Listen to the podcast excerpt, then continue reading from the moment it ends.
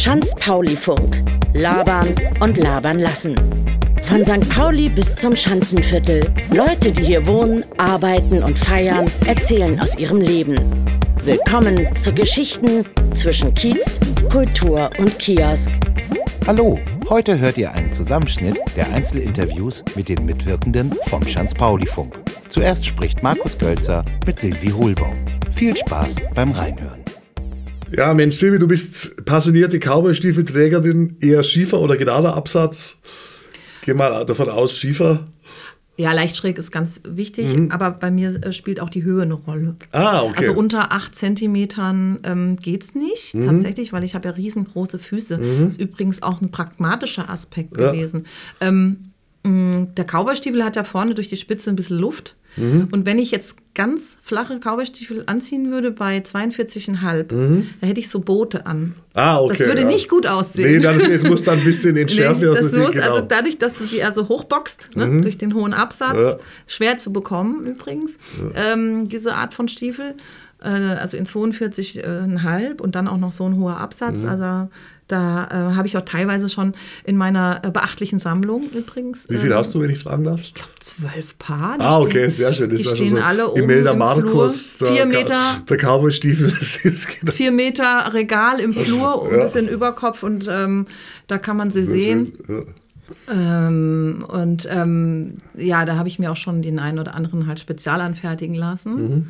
Also meine Bühnenstiefel waren das dann immer. Ja.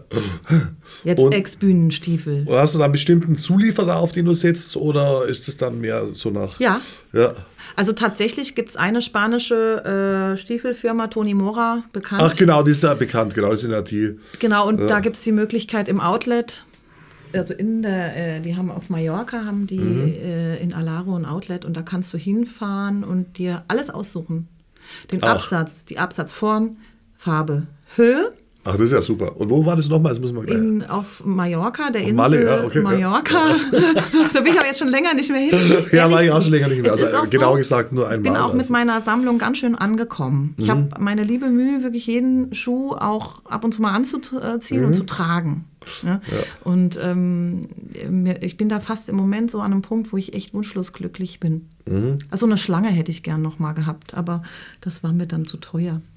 So, auch nicht so ganz. einen kleinen äh, Pythonkopf vorn drauf. und, so, dass die, Vorne ja, neben der Spitze so mit, zwei Reißzähne. Fröhlichen Zähnchen.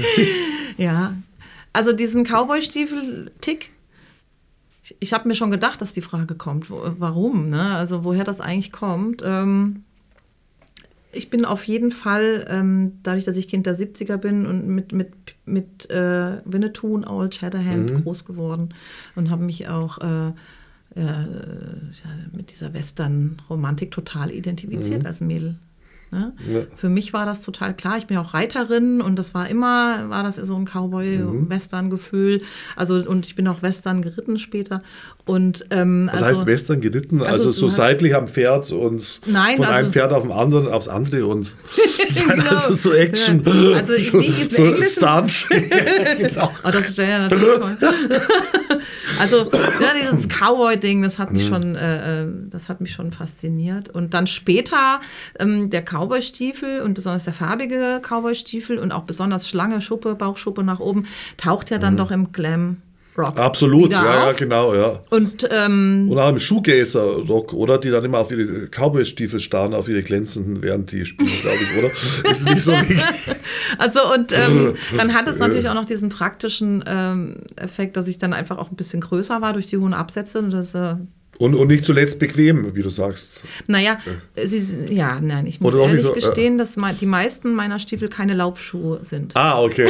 Mehr Also mit dem Fahrrad zur Bar, auf dem Barhocker und mit dem Fahrrad zurück. Als Barhockerschuhe, ja, ja, dass man da, dass man da einrastet am Driesen, das ist doch gut. Genau. Ja, ja, sollte man vielleicht auch mal besorgen. so kann man sich das vorstellen, ne? Also für sportliche Unternehmungen, ähm, also nicht das geeignete Schuhwerk. Jetzt spricht Marc Pförtner mit Gideon Schier. Aber du sagtest gerade so, hast du kurz erwähnt, äh, du bist Verleger. Was verlegst du denn? Gewichtplatten?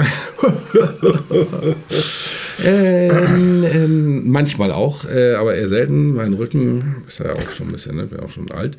Ähm, Nein, ich verlege so ein Stadtmagazin, die Piste, die Piste Hamburg. Ähm, die gibt es schon seit 27 Jahren. Ich mache jetzt als Verleger das Ganze seit zwei Jahren.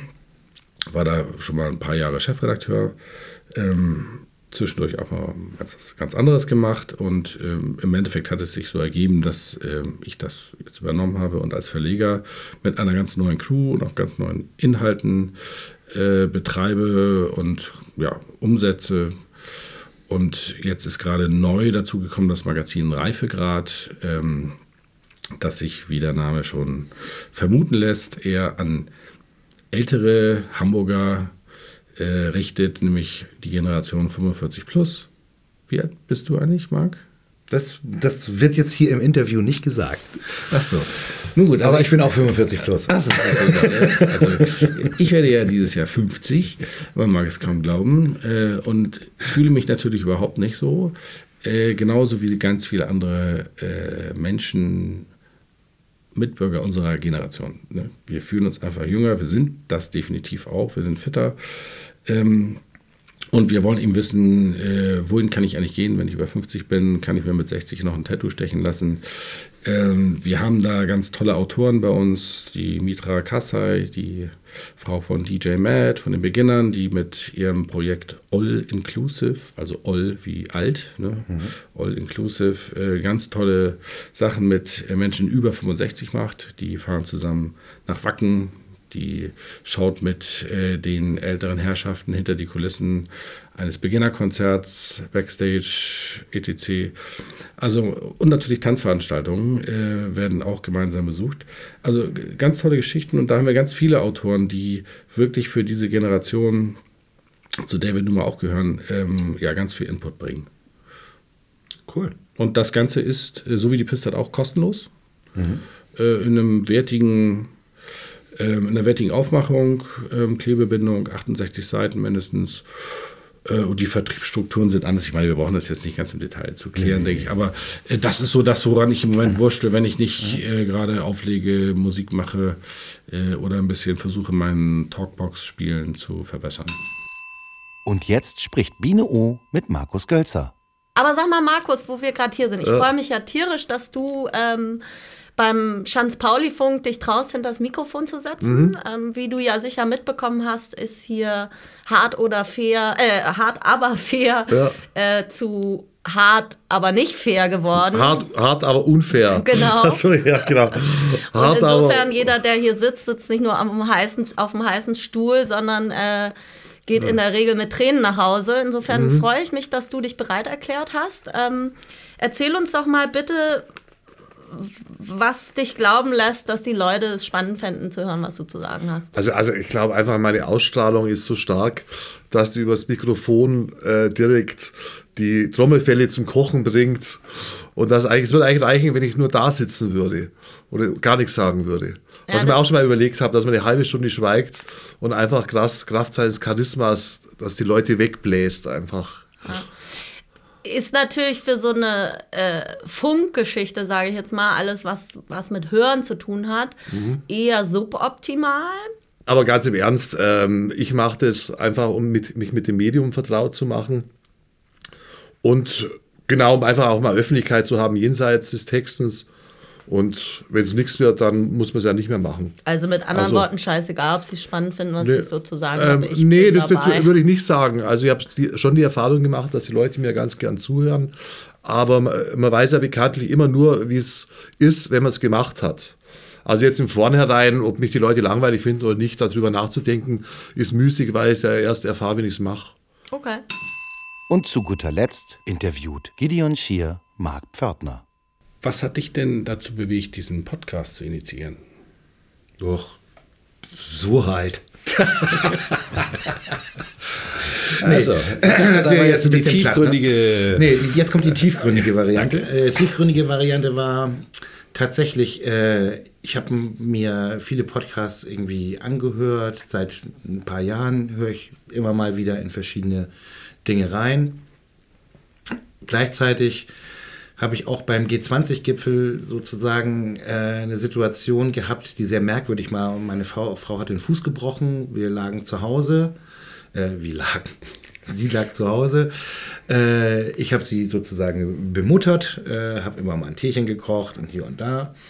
Äh, hier war G20-Gipfel und äh, meine Leute saßen hier, unter anderem auch Kai, der jetzt draußen vor der Tür sitzt, ähm, und äh, Uwe hier vom Weinladen.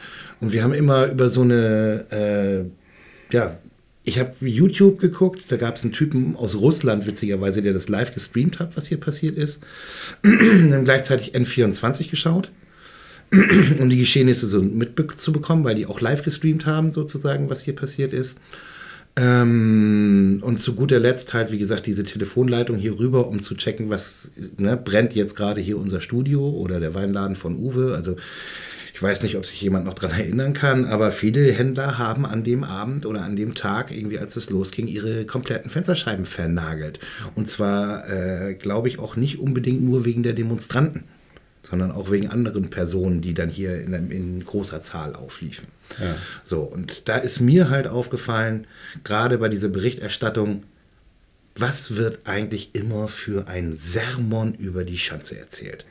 Also was ist also einfach immer äh, Radikale und alle werfen Steine und alle kippen Benzin auf Polizisten und was für ein Drama hier abgefeiert wurde irgendwie. Also im Fernsehen, in allen Medien, rauf und runter zu diesem Zeitpunkt.